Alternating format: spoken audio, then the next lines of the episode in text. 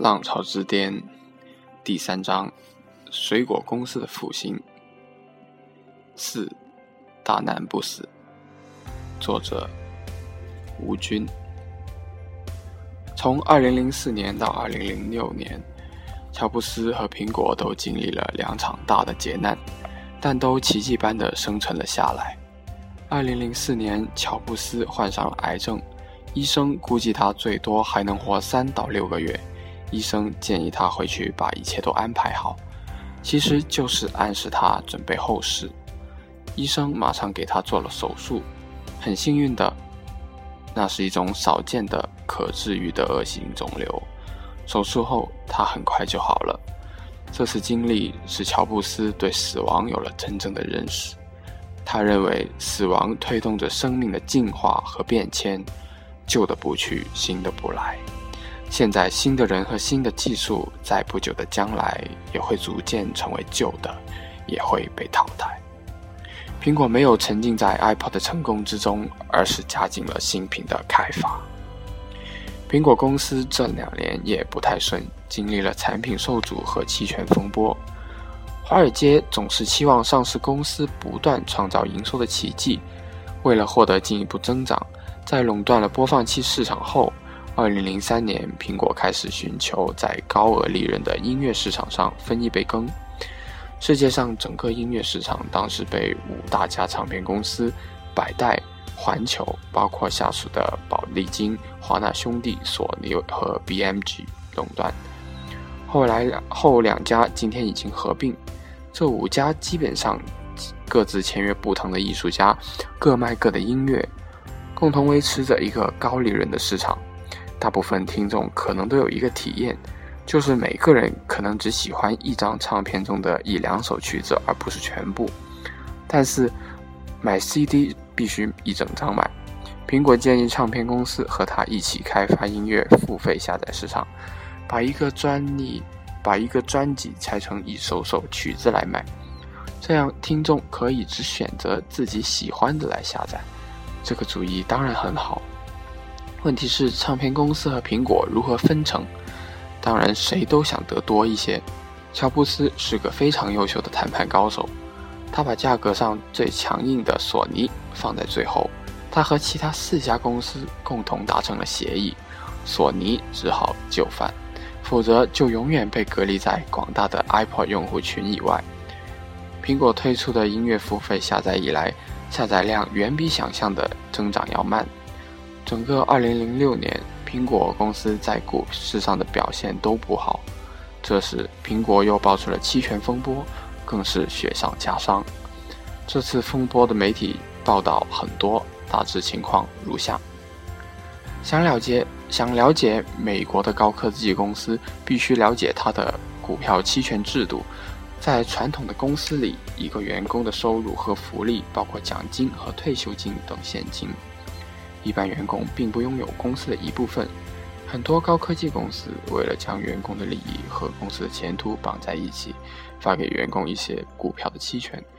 所谓期权，就是在一定时间，比如十年内，按一定价格，比如当前市场价购买股票的权利。获得期权的员工会对公司的主人翁。有主人翁的责任感。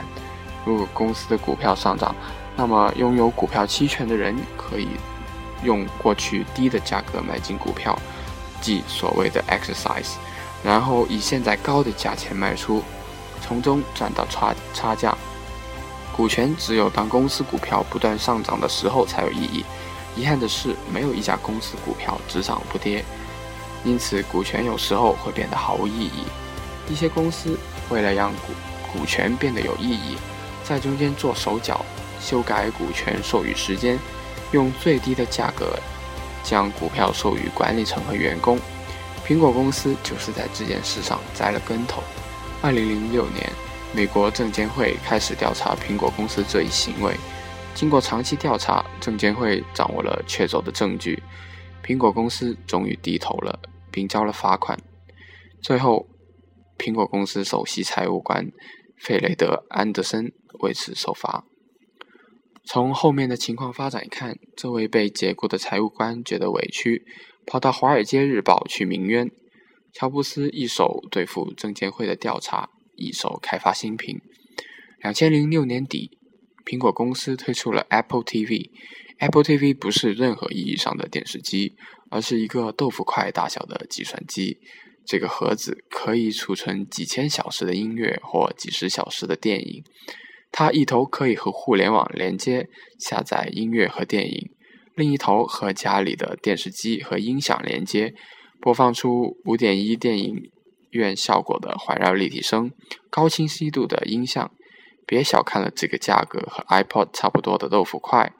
当时有人猜测它有可能成为未来每一个家庭客厅的娱乐中心。直到今天，很多人依然认为，在个人电脑之后，家庭的娱乐中心将成为一个新的产业。事实上，在 Apple TV 出来的十年前。盖茨就在他的《未来之路》一书中预言，音像制品将数字化，可以根据用户特殊需求下载并存在一个服务器中。这个服务器可以管理和控制所有的家电。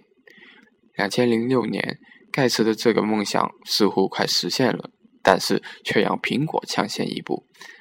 但是微软和与索尼马上跟上了。那一年，在这个领域有三个候选者。苹果、微软和索尼，后两者靠各自的游戏机作为家庭娱乐中心。